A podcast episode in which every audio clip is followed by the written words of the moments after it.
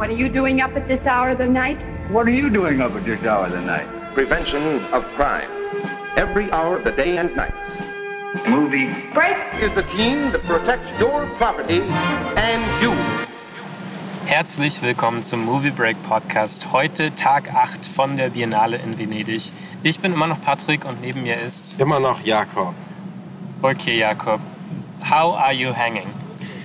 Ach, mir geht's gut heute. Ich glaube, es fühlt sich alles so an, als ob wir so jetzt auf der Zielgerade sind, nicht wahr? Also das Ganze hier neigt sich ein bisschen dem Ende. Aber es gibt noch ein paar Highlights, die uns in den letzten Tagen jetzt noch erwarten. Ja, ich muss sagen, ich merke es vor allem daran, dass ich jetzt länger ausschlafen kann. Also die Tage des ganz frühen Aufstehens, um noch Tickets zu buchen, die sind vorbei. Und generell habe ich auch freiere Tage als zuvor, weil viele der Highlights, auch wenn du sagst, dass ein paar noch anstehen, viele der Highlights sind jetzt auch schon vorbei und die enge Taktung, die ist bei mir nicht mehr ganz so stark gegeben. Es fühlt sich auch so an, als ob es hier so langsam ruhiger wird. Also zum Beispiel heute die zwei Screenings waren bedeutend leerer als die davor. Ja, also man kann davon ausgehen, dass ein gewisser Anteil der internationalen Presse, dass die auch schon wieder verschwunden ist. Mhm. Ja, Jakob, wir haben uns beide gedacht, äh, erstmal noch kurz zum Stand des Horse Race zu sprechen, äh, bezüglich des goldenen äh, Löwen. Wer ist da so weit vorne? Und wir haben heute endlich mal in dieser Zeitung, die überall rumliegt, auch mal einen internationalen Kritikerspiegel. Und wir haben gerade gesehen, da ist Tar eigentlich noch ganz vorne. Ja, also die, äh, sein, der Siegeszug von dem Film scheint nicht aufzuhören. Aber die Kritiker wählen ja auch die Preise hier nicht, musst du bedenken. Wenn dem so wäre, dann würde das Ganze ein bisschen anders aussehen. Vielleicht müssten wir uns mit der Person Julianne Moore so ein bisschen mehr beschäftigen und was so, worauf, du hast ja gemeint, Rosemary's Baby ist ihr Lieblingsfilm. Genau.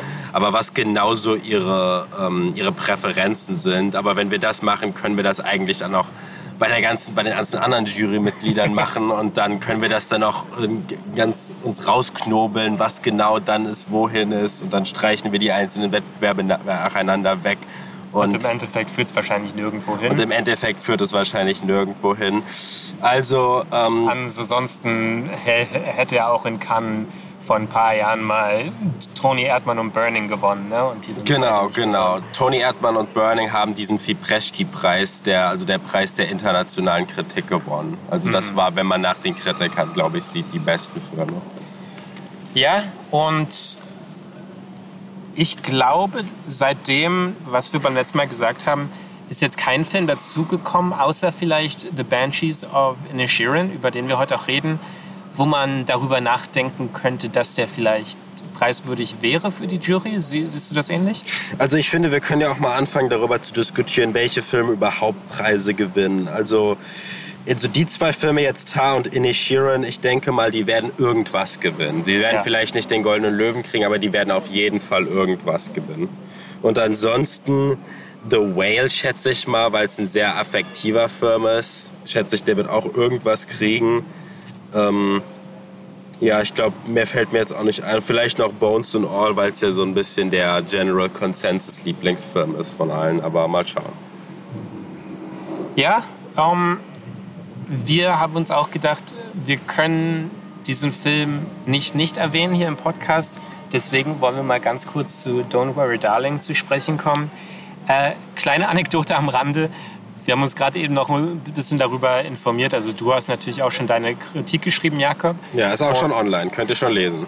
Genau, also kleine Empfehlung hier. Und wir haben uns gerade so das äh, Pressematerial nochmal angesehen. Und ich will da nicht so viel hineinlesen, aber es ist schon bezeichnend, dass das Pressematerial, dass es da Stellen gibt, wo man sieht, da sollte etwas überarbeitet werden und es ist einfach im Bearbeitungsmodus geblieben. Also wie in so einer Word-Datei, dass man am Rand so einen Strich bekommt und sagt, okay, hier muss man sich für ein Wort entscheiden zum Beispiel, welches nimmt man da oder hier, hier ist etwas überflüssig und so weiter. Und da sind teilweise ganze Paragraphen, die noch so blau markiert sind, wo man merkt, okay, das wurde nicht mehr ähm, finalisiert und das passt ja einfach zum Gesamtbild, das von Shia LaBeouf zum Beispiel gesagt wurde, uns wurde nicht zu viel Zeit gegeben, äh, um, die, äh, um die Szenen zu proben und so weiter. Nun ja, Äh, Jakob, don't worry, darling. Sag mal was. Definitely not everybody's darling. Der Film wird ja gerade von der Kritik ja fast einstimmig nahezu zerfetzt. Und das halt absolut zu Recht. Also wir haben es hier mit einer Vorstadt-Suburbia-Satire zu tun. Das Ganze spielt in den 50ern und äh, mitten in der Wüste im sogenannten Victory Project. Florence Pugh und Harry Styles spielen das Ehepaar Chambers und äh, er ist ein Technical Engineer, was jetzt nicht viel bedeutet. Wir erfahren nichts, was die Männer generell machen in dieser Stadt. Äh, wir wissen nur, die Hausfrauen bleiben brav daheim und kochen den Männern ihr Essen und sonnen sich in Wellness und stellen natürlich keine Fragen. Äh, natürlich keine von denen stellt Fragen. Wenn dann aber ganz am Anfang eine der Frauen anfängt, das Ganze zu hinterfragen, dann ist natürlich die Hölle los und schon bald ist die äh, Protagonistin ähm, Alice, wie gesagt, gespielt von Pew. Miss Flo, wie Olivia Wilde sie nennen würde. Ähm, die Protagonistin muss bald um ihr Leben fürchten, weil sie äh, ja eine Art Verschwörung auf der Spur ist oder vielleicht steckt da noch mehr dahinter. Nun, dieser Film ist ja ein ziemlicher Zugunfall und das auf mehreren Ebenen. Wir haben es hier mit einer merkwürdigen neoliberalen T-Shirt-Feminismus-Idee zu tun, so als ob wir uns von, als ob so das Bild, das Idealbild der Hausfrau immer noch so tief in der Gesellschaft verankert wäre, dass es jetzt noch im Jahr 2022 noch dekonstruiert werden muss. Und das Ganze wird auch leider gekoppelt an so einen Pseudo-Truman-Show-mäßigen Ansatz, der äh, einfach vorne und hinten keinen Sinn ergibt. Also es macht keinen Sinn, dass wirklich niemand von diesen Hausfrauen jemals irgendwie Fragen stellt in dem Sinne. Und äh, ich fand diesen Film absolut lächerlich. Was hast du dazu zu sagen? Ja, ehrlich gesagt, ich habe dazu nicht viel mehr zu sagen. Das ist natürlich auch mal wieder, wie schon Booksmart, wie du sagst, so ein äh, neoliberales Machwerk, daneben auch so wirklich White Feminism, was ihr ja schon wirklich vielfach vorgeworfen wird. Also ich, hier gibt es auch eigentlich nur diese eine ähm, schwarze Frau, die dann eben auch von der Story so gesidelined wird, aus dem Spiel genommen wird. Und im Grunde hatte ich das Gefühl, das ist übrigens eine Geschichte von Carrie und Shane van Dyke, die dann von Katie Silverman, die schon für Booksmartes äh, Drehbuch geschrieben hat, ähm, konzipiert wurde.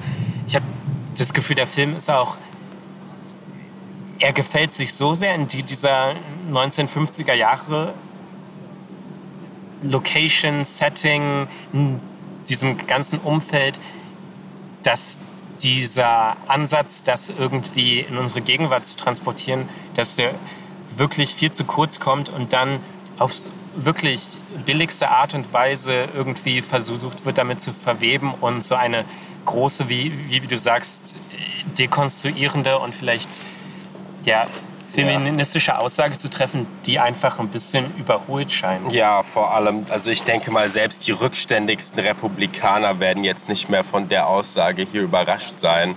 Also, dass, dass die Hausfrau eine, eine patriarchale Figur ist, ein patriarchales Rollenbild ist. Das haut wirklich niemanden mehr vom, vom, vom Hocker. Und ähm, dieser Film, man kann ihn so ein bisschen einordnen in diesen diese Kultur von This World is Not Real Film Ende der 90er, also im gröbsten Sinne jetzt Matrix, Fight Club, Vanilla Sky. Ähm, Lynch ist da auch drin. David Lynch, ganz klar.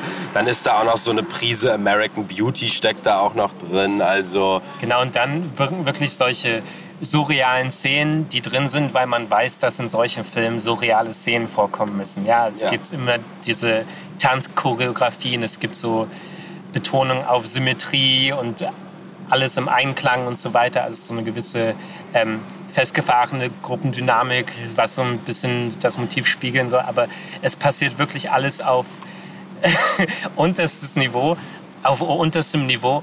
Und ich fand es auch ein bisschen bezeichnend. Also ich möchte gar nicht so, so viel auf die Frau eindreschen, auch einfach weil ich immer noch eine, eine gute erste Begegnung mit ihr für, verbinde, als ich irgendwann in Teenager-Zeiten äh, The OC gesehen habe und da Olivia Wilde zum ersten Mal begegnet bin. Aber Bei mir war es Tron Legacy. Aber die Art und Weise, wie, wie sie dann auch in ihrer Pressekonferenz die ganze Zeit sagte, ja, aber alles in diesem Film ist eine Metapher und so weiter. Und es fühlte sich wirklich ein bisschen, also ich Wir haben- hatte so ein bisschen Fremdscham. Wir haben es hier mit einem, mit, mit einem typischen Fall zu tun, wo sich jemand zu viel abgebissen hat, als er oder in diesem Fall sie jemals kauen könnte. Das hier war ein komplett überambitioniertes Projekt. Man hat, sie hat geglaubt, jetzt hier ihr großes Auteurdebüt zu machen. Also Booksmart war ja eigentlich eine, eine typische Teenie-Komödie, also Genau. nichts, wo man jetzt im autoriellen, künstlerischen Sinne sich groß ausleben könnte. Auch wenn der Film ja für eine typische Teenie-Komödie sogar ein paar ästhetisch ansprechende Sequenzen hatte, aber jetzt auch nicht groß der Rede wert. Also hier hat sie sich versucht, als jetzt große Festivalregisseurin zu etablieren und man kann echt nur sagen, es ist komplett nach hinten losgegangen. Ähm, Ja, ich würde sagen, äh, Chris Pine wahrscheinlich noch so der MVP, oder? Dieser Chris Geschichte. Pine, Chris Pine ist ziemlich gut, spielt leider eine sehr undankbare Rolle, aber man kann seine Figur so ein bisschen auf so einem, ich sag mal, so einer Mischung aus so einem Sektenführer und Jordan Peterson vielleicht ein, einordnen. Ungefähr so habe ich so seine Figur so ein bisschen gesehen. Also der, der Führer dieses ganzen Victory Projects, der dann solche Phrasen von sich gibt wie das Gegenteil von Fortschritt ist Chaos, was ja irgendwie ein interessanter Gedanke ist, für den sich der Film aber nicht weiter interessiert. Und diese Figur braucht der Film auch nicht, weil, ja, ich will jetzt auch nicht über das Ende zu viel sagen, aber das war auch so, so undurchdacht in jeglicher Hinsicht. Ja, also eine ziemliche Katastrophe. Kann diesen Film niemandem empfehlen. Und ich finde, er ist nicht mal, er ist vielleicht nicht, er ist vielleicht noch ganz unterhaltsam, aber es ist leider so ein Film, wo man auch mit so einem unguten Gefühl rausgeht, wenn man echt das Gefühl hat, dass man gerade für dumm verkauft wurde. Ja, und bevor wir jetzt auch noch, wie, wie so viele andere wahrscheinlich abgleiten in Gespräche darüber, wer wen bespuckt hat und so weiter auf irgendwelchen Premieren, gehen wir lieber weiter zu einem Film, der uns beiden viel Freude bereitet hat. Das kann ich schon mal sagen. The Banshees of Inisherin äh, von Martin McDonough. Das ist der erste Film seit äh, Three Billboards Outside Ebbing, Missouri. Seine große Rückkehr nach Irland. Genau. Äh, hat er schon einmal, ähm, also hat schon zweimal mit Colin Farrell zusammengearbeitet. Einmal in äh, Seven Psychopaths und dann eben in, in Bruges, der ja zusammen mit äh, Brandon Gleeson, da wa- waren die beide eigentlich schon ein hervorragendes Duo. Und äh, seit 2008, seit der Premiere, her, hat er eigentlich darüber nachgedacht, wie könnte ich die beiden wieder zusammenführen. Und jetzt sind wir hier. Ich muss ganz kurz an der Stelle sagen, ich finde, am Anfang hatte ich so den Eindruck, es hier wäre eigentlich so eine spirituelle Fortsetzung von In Bruges oder eher sogar eine direkte Fortsetzung. Wir wissen ja alle, wie tragisch dieser Film endet. Und ich hatte so das Gefühl, ganz am Anfang sieht man Colin Farrell, wie er durch, das, durch die Landschaft von, äh, durch so ein kleines Hafenvorstadt von, dem, von dem, äh, der Insel Inisherin läuft.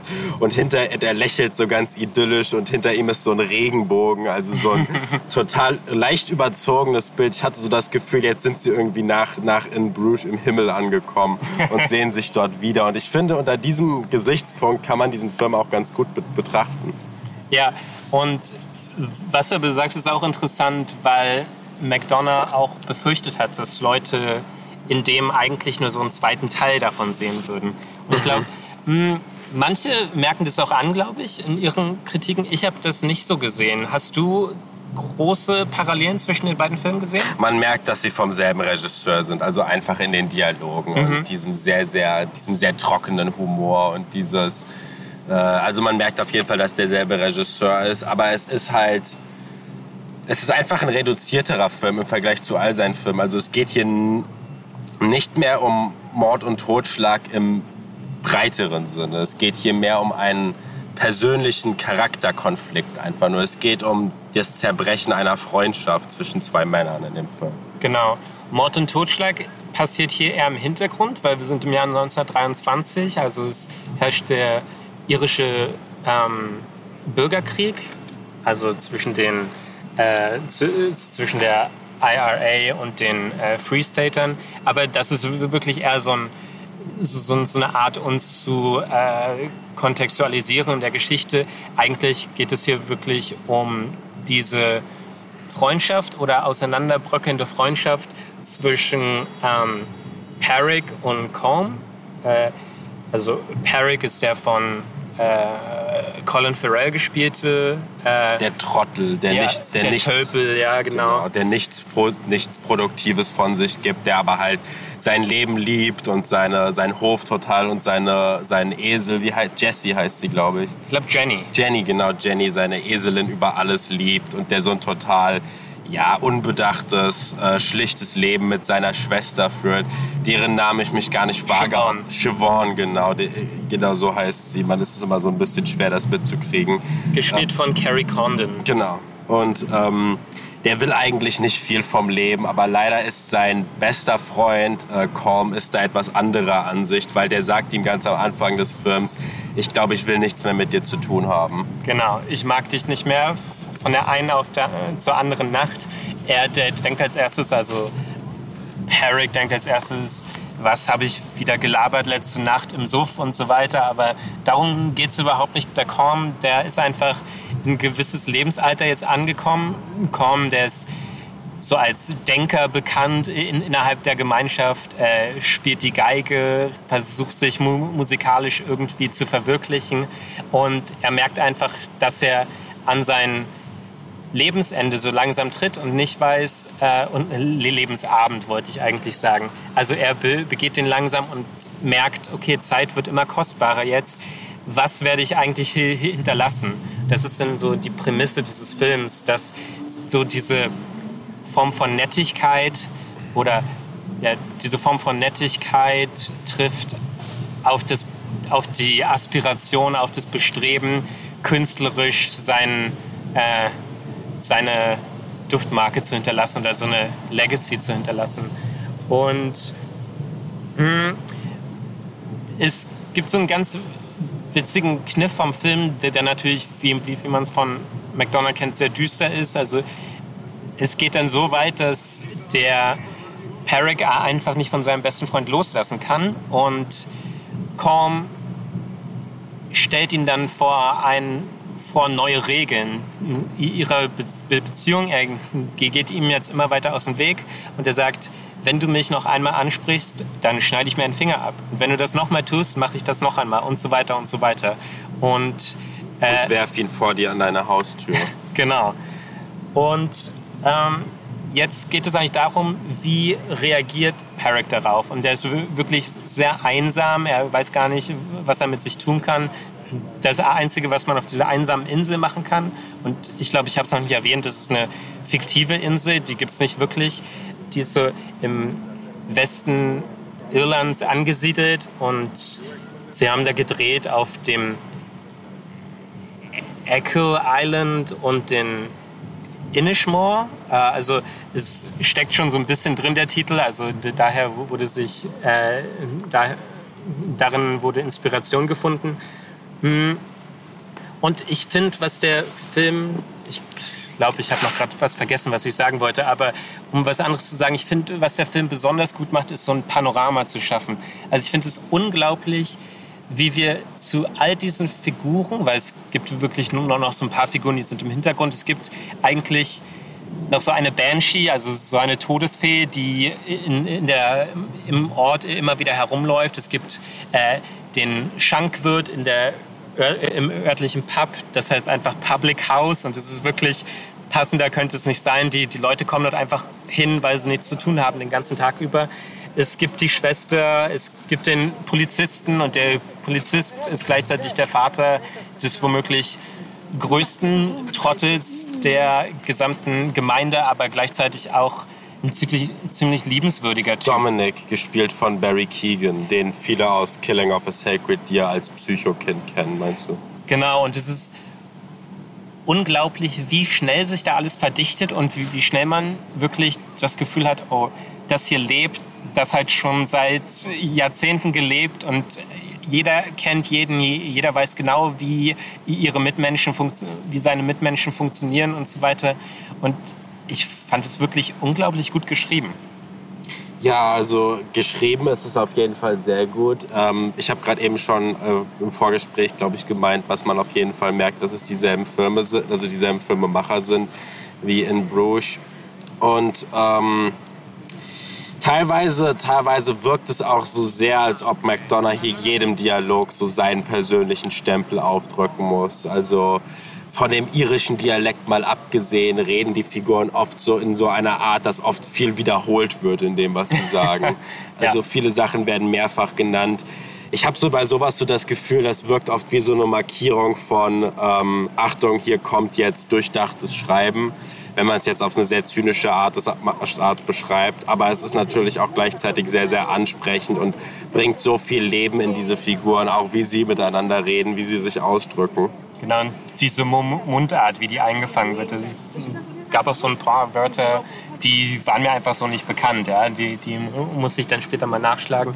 Äh, ja, es gibt auch um so diesen Bruch zwischen diesen beiden Charakteren, der, der ja gar nicht, zu, gar nicht besser zu beschreiben ist als einfach in dieser Realisation, dass man was anderes in seinem Leben finden will. Es gibt in die, diese eine Szene, als sie zusammen Kutsche fahren und irgendwann hält, hält Peric es nicht mehr aus und äh, sprich, spricht seinen Freund wieder an. Oder nee, ich glaube, er spricht ihn nicht an, aber er fängt einfach an zu weinen. Ja, mhm. und wir sehen Home, äh, Combe, der hält es nicht aus und steigt äh, von der Kutsche. Aber später fahren sie dann noch einmal lang und es gibt so eine Weggabelung. Und man sieht einfach, die, diese Freundschaften, die gehen gerade auseinander und das ist gar nicht mehr so richtig zu vereinen. Also die Le Leute im Ort haben sich sowieso schon immer gefragt, was machen die beiden eigentlich zusammen? Genau, ja. Und du hast jetzt gerade dieses Bild mit dieser Gabelung angesprochen. Da steckt natürlich wieder sehr viel Symbolik in diesem Film drin. Man kann diesen Film jetzt auch plump als Allegorie auf den irischen Bürgerkrieg lesen, besonders wenn dann so Sätze fallen wie I really have no idea what they are fighting about. Was ja auch so eine, so eine Frage ist, die man sich selbst stellt, weil dieser ganze Streit zwischen den beiden Freunden wirkt so sinnlos in dem Sinne, aber gleichzeitig natürlich auf eine Art, wie man ihn versteht. Ja, und, und auch so diese Abgeschiedenheit der Insel, die, die, die steckt ja auch darin, weil an einer Stelle wird gesagt, sind es jetzt die Free, Free Staters, die die äh, IRA äh, hier hinrichten oder ist es genau andersrum? Also man ist da ganz abseits vom Schuss und damit äh, geht die Handlung dann auch später ähm, so ein bisschen zur Schwester über, weil die eben so ein Angebot bekommt, als Bibliothekarin auf dem Mainland zu arbeiten. Festland, ja. Genau, genau. Ja, ähm, ich weiß gar nicht, vielleicht sollte man noch sagen, dass diese Charakterisierung schon so ein bisschen brüchig ist. Also besonders als Peric dann verzweifelter wird, greift er auf einmal zu Mitteln, die er vorher nicht gewählt hätte. Und man merkt, okay, diese, diese Ignoranz seines Freundes, die löst irgendwas aus, die löst irgendwas Niederes in ihm aus, irgendwas, äh, dessen er sich sonst nicht hingegeben hätte. Und wiederum Korn, der ja so als Denker und so bezeichnet wird, da merkt man auch, mit seinem Wissen ist es nicht immer so weit her. Also er verwechselt dann, äh, beziehungsweise er ähm, weiß nicht genau, wann Mozart gelebt hat und so weiter, aber will in seinem will in seiner Ansprache eigentlich äh, über Mozart und so weiter reden. Also man merkt, er hat seine Fakten dann auch nicht so ganz drauf. Ja, ich wollte an der Stelle noch anmerken, ich finde, es ist wirklich einer der ehrlichsten Filme, die je über das Thema Freundschaft gemacht wurden. Mhm. Und wie viele Freundschaften hatte man in seinem Leben, die einfach so zerbrochen sind. Also wo sich eine, eine Person einfach beschlossen hat, dass die andere Person nicht mehr existiert. Aber gleichzeitig steckt ja auch so eine tiefe Verbundenheit in diesem Machtkampf. Dieser ganze Machtkampf, so habe ich es zumindest gesehen, ist ja auch so ein Testament der beiden Männer, wie viel sie einander wirklich bedeuten und wie viele Krisen in ihnen stecken. Wir haben Colm, der, ähm, ja, der wirklich mit existenziellen Sorgen zu kämpfen hat. Wir haben Peric, der einfach sich nicht eingestehen kann, was für ein absoluter Feigling ist. Der sich ja nicht mal mehr auf das, auf das Mainland traut, weil, er nicht, weil die Welt einfach zu groß für ihn ist und er nur noch im Kontext dieser Insel funktioniert. Also hier steckt wirklich sehr, sehr viel in diesem Film drin. Ähm, also der Film hat auch sehr viele emotionale Reaktionen ausgelöst. Also ich habe aus den Pressevorführungen mehrere Berichte von Leuten gehört, die geheult haben während des Films, die der Film zu Tränen gerührt hat. Und ähm, ich musste diesen Film erst ein bisschen sacken lassen, aber ich habe dann auch sehr, sehr schnell festgestellt, wie lange er mich noch beschäftigt und wie lange ich noch über den nachdenken musste. Also was ja immer ein sehr gutes Zeichen ist. Und ich weiß, wir, man sollte die Standing Ovation-Dinger sollte man jetzt nicht so ernst nehmen. Aber der hat hier eine Standing Ovation von 13 Minuten gekriegt, die mit Abstand die längste des Festivals hier. und im äh, internationalen Kritikerdurchschnitt ist er auch jetzt, wie gesagt, zusammen mit Tar ganz weit vorne. Also wir haben hier wirklich ein absolutes Highlight entdeckt. Ja, und ich finde es interessant, dass du sagst, dass man da auch so eine Beziehung zu aufbauen kann, weil man so, solche Geschichten so ein bisschen so kennt. Ich muss ja sagen, im Grunde ist es ja so eine Geschichte, die das zeigt, was passieren würde, wenn man nicht, was heute viel häufiger passiert, einfach Leute ghosten würde. Ja, also genau, also hier genau. wird das ausexerziert, was sonst eigentlich unausgesprochen bleibt. Und ich konnte damit wirklich sehr, sehr, sehr gut äh, auch eine Verbindung zu meiner Lebenserfahrung sehen, weil ich weil, weil es diese Momente auch gibt, dass man selbst Leute mehr und mehr uninteressant findet oder Leute vielleicht auch einen selbst uninteressant finden. Und ich finde, diese, der Film traut sich wirklich da hineinzugehen und das sich mal genauer anzuschauen und wirklich mal wirklich das auszusprechen, was Leute niemals ansprechen würden. Und natürlich wird das dann grotesk, weil wir das alles normalerweise in höfliche soziale Interaktion kleiden und wie, wie, wir versuchen, das anders auszuschmücken und so weiter. Aber ich fand es gerade toll, dass der Film äh, das unumwunden gemacht hat. Mhm. Ja, also beide Daumen hoch für diesen Film. Wirklich ja. großartiger Film.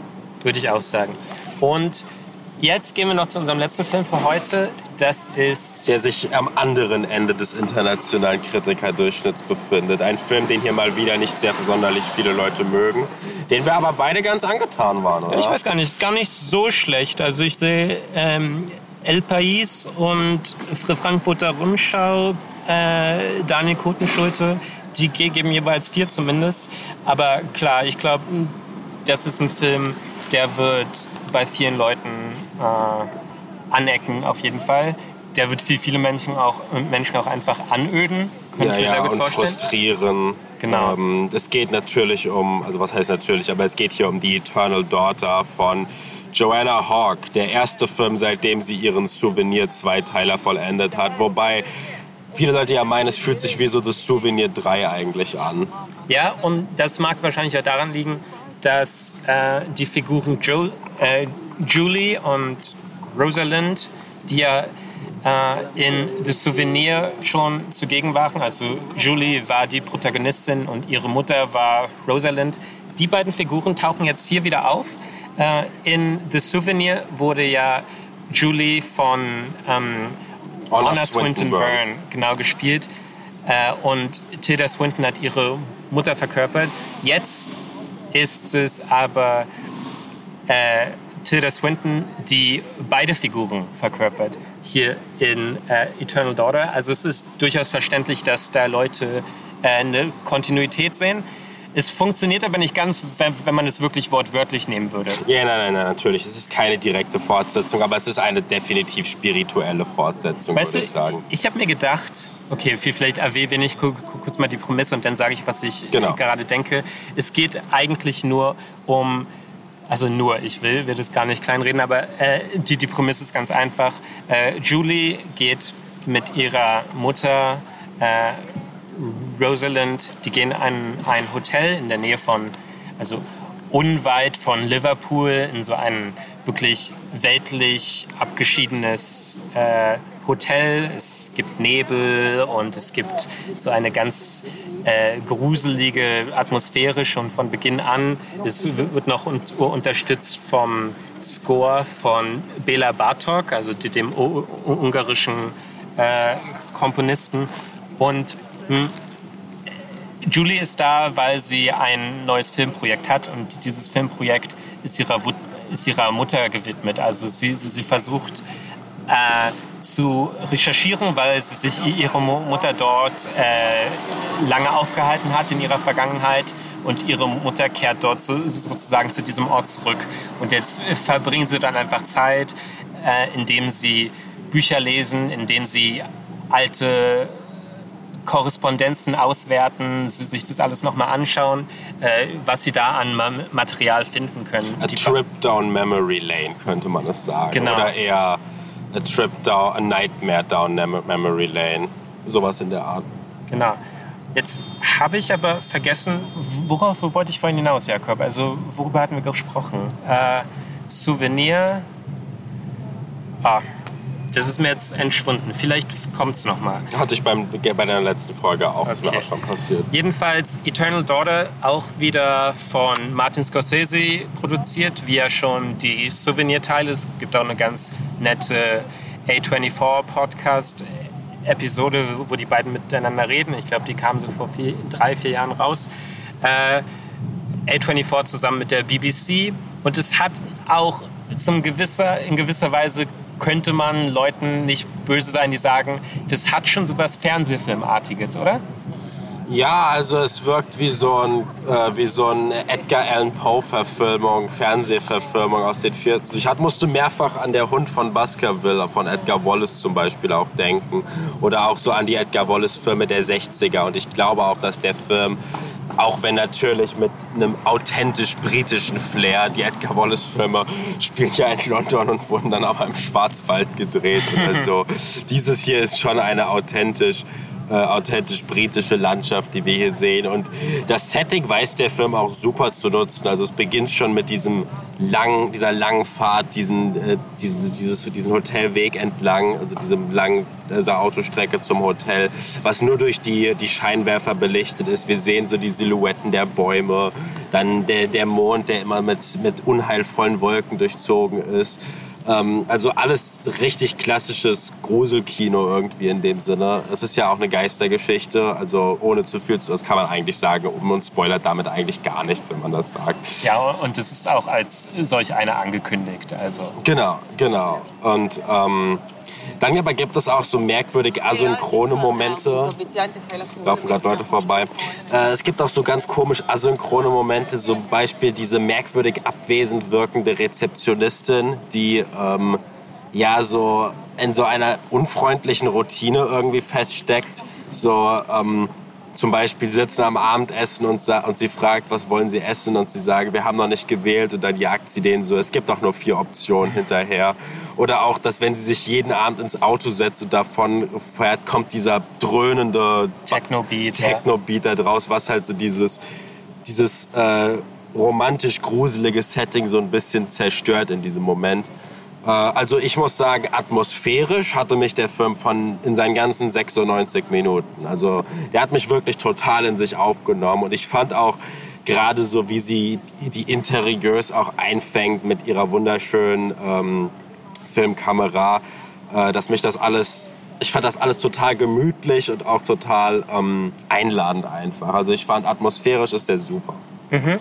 Ja, mir, mir ist auch wieder der Gedanke eingefallen, den ich vorhin sagen wollte. Und zwar, wenn man den Film jetzt als Kontinuität sehen wollte, dann hätte das funktioniert, wenn man in The Souvenir am Ende, es gibt ja diese Rahmung, also ist jetzt ein kleiner Spoiler, tut mir leid, aber dann weiter weghören jetzt. Es gibt ja am Ende diese Rahmung in The Souvenir Part 2, dass wir uns am Set befinden und dass das.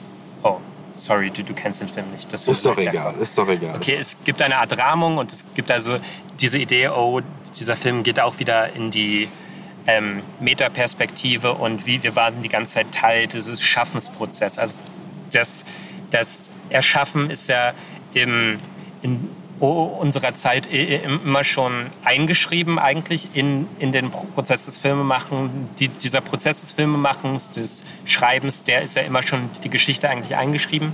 Und wenn das am Ende von Tilda Swinton gespielt worden wäre, dann hätte das jetzt sehr gut äh, funktioniert. Aber dadurch, dass das ja damals dann auch äh, Honor Swinton Burns, ihre, genau. ihre echte Tochter, genau. die sie mit Gabriel Byrne hat.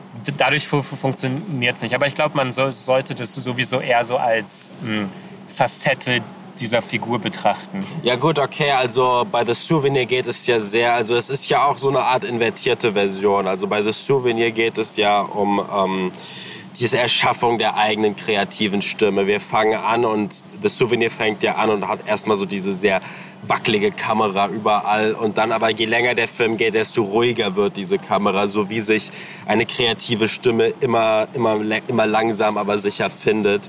Diesem Film aber wirkt wirkt so ein Scheitern in, also das, die, das Eingeständnis eines Scheitern und das, die Erkenntnis, dass man nicht alles erzählen kann, selbst wenn es so eine intime Geschichte ist wie die der eigenen Mutter, dass es da einfach Sachen gibt, wo man einfach niemals rankommen wird.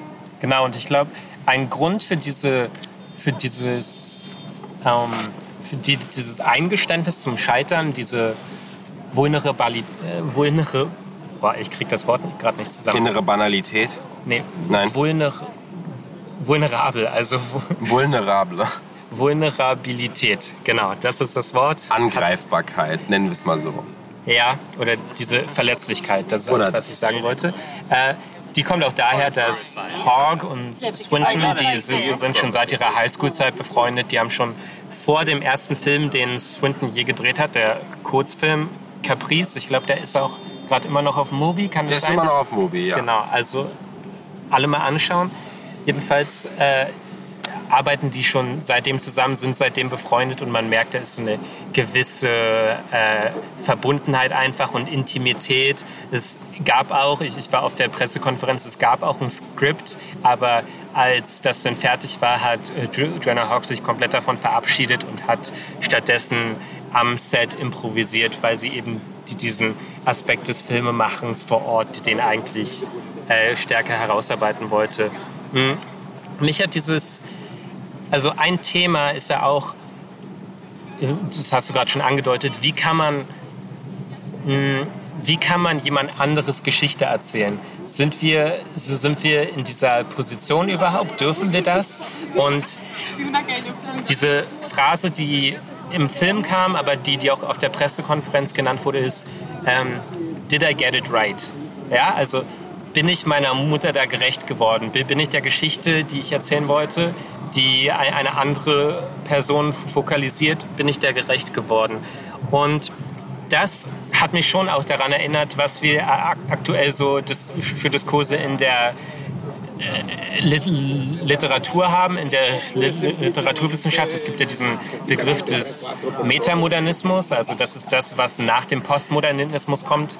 Das wu- wurde damals vor allem eingeleitet durch diesen Essay, der folgenschwere Essay von äh, David Foster Wallace, der hieß ähm, E pluribus unum, also die Invertierung vom USA-amerikanischen äh, inoffiziellen Motto, ähm, wo es ja darum geht, dass vielleicht irgendwann in Aussicht steht, dass diese ganze Ironisierung, dass die, diese, dieser ganze Zynismus, dass der sich bald wieder äh, umkehrt und dass man bald zu, und es wurde so bezeichnet als New Sincerity, also unter der wurde, wurden jetzt viele ähm, Schriften eigentlich veröffentlicht unter die, diesem Thema, ähm, dass neuere AutorInnen sich bemühen, wieder so eine Aufrichtigkeit in ihrer Li- Li- Literatur und vor allem in ihrer Autofiktion zu schaffen. Und ich habe das Gefühl, dass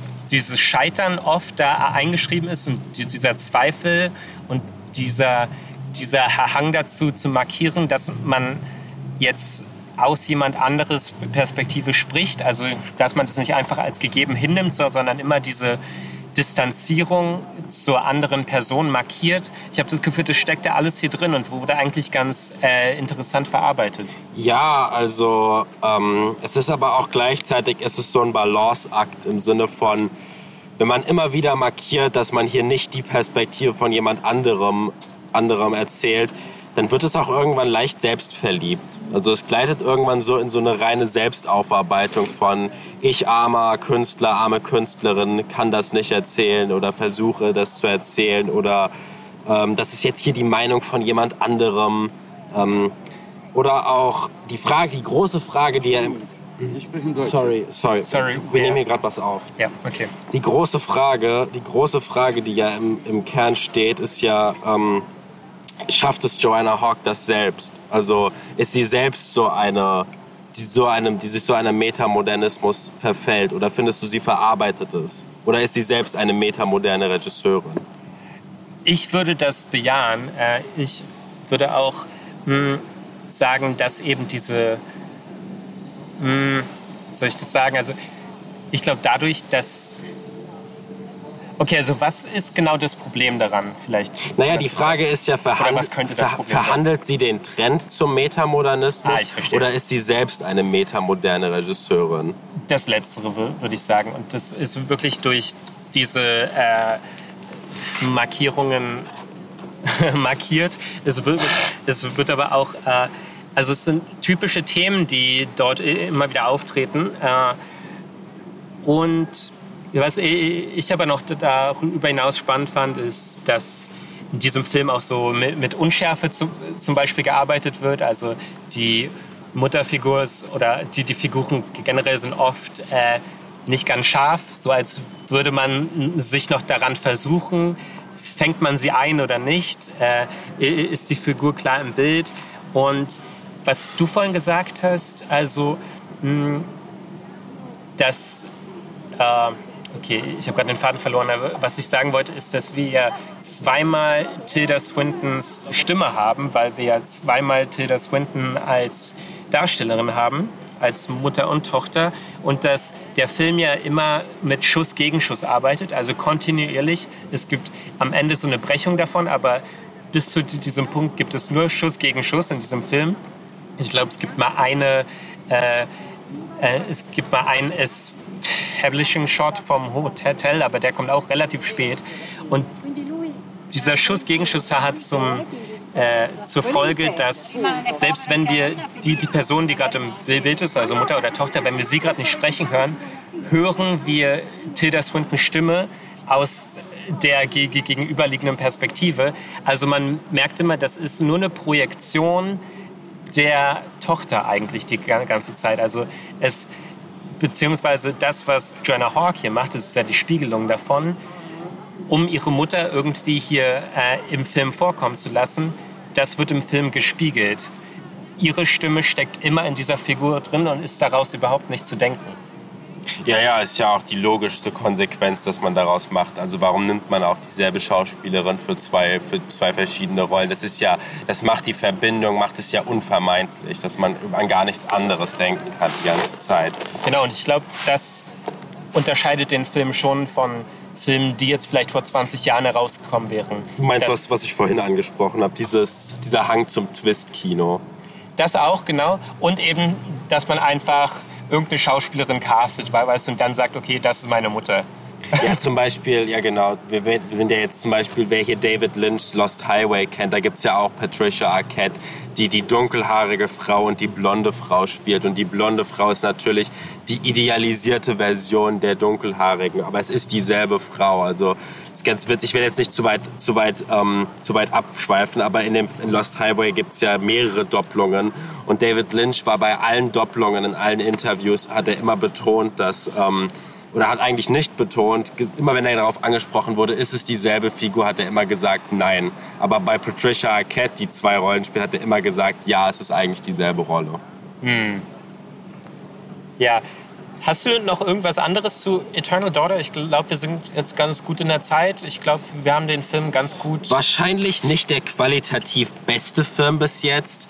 Ähm, es ist ein Film, der sehr rough around the edges ist, der sich auch teilweise unfertig anfühlt, wie so ein Work in Progress. Aber das entspricht auch so ein bisschen der Seele des Films. Aber mit Abstand das vielleicht beste Kinoerlebnis, weil ich fand den Film halt einfach, ich habe den halt so richtig aufgesogen, den Film. Und ich kann auch sagen, bitte guckt den im Kino oder wenn ihr ihn nicht mehr im Kino schafft oder weil ihr, wie wahrscheinlich 80 Prozent von euch oder von äh, 80 Prozent der Leute irgendwo lebt, wo er halt nicht ins Kino kommen wird. Ob das jetzt, ob er jetzt nach Deutschland kommt, wissen wir ja noch nicht. Aber wenn ihr einfach in irgend, irgendwo lebt, wo er halt nicht ins Kino kommt, dann schaut ihn am besten in irgendeiner verregneten Herbstnacht um Mitternacht und macht euch einen Tee und eine Wärmflasche dazu. Und ähm, dann kann er wirklich super Atmosphäre entfalten. Ja. Das ist ein sehr guter Tipp. Ich glaube, das passt auch perfekt. Man, man muss ja zu dem, was du gerade sagst, auch sagen, Souvenir Part 2 ist ja, soweit ich weiß, niemals ins Kino gekommen. Ich weiß gar nicht, ob der erste jemals ins Kino kam, aber der zweite kam auf jeden Fall niemals Ich weiß, dass der erste Mal eine Zeit lang 2020, also auch noch mitten in Corona-Zeit, Mhm. Dass der eine Zeit lang im FSK-Kino lief in Berlin. Ah ja, okay. Aber ich weiß gar nicht, ob das ein offizieller Kinostart war. Ja. Äh, Also ich denke, wenn der zweite im Ki- Kino war, dann war das wahrscheinlich mal wie wieder so ein Be- Berliner Privileg oder so. Genau. Ähm, ja, okay. Ich glaube, dann sind wir hier soweit fertig. Äh, wir müssen uns vielleicht nochmal entschuldigen. Wir machen hier manchmal irgendwelche Aussichten auf Filme, die, die wir dann gar nicht besprechen oder so. Wir entscheiden das am Ende immer auch ganz spontan. Wir denken manchmal dann, okay, worüber können wir dann reden? Wir machen das vor dem Mikrofon und dann passieren die Dinge nicht. Ich habe aber auch, ich habe aber auch noch ein paar Gedanken zu Les Imancita und äh, Les Enfants de Ordre, also Les Enfants des Autres. was auch immer, die Kinder der anderen.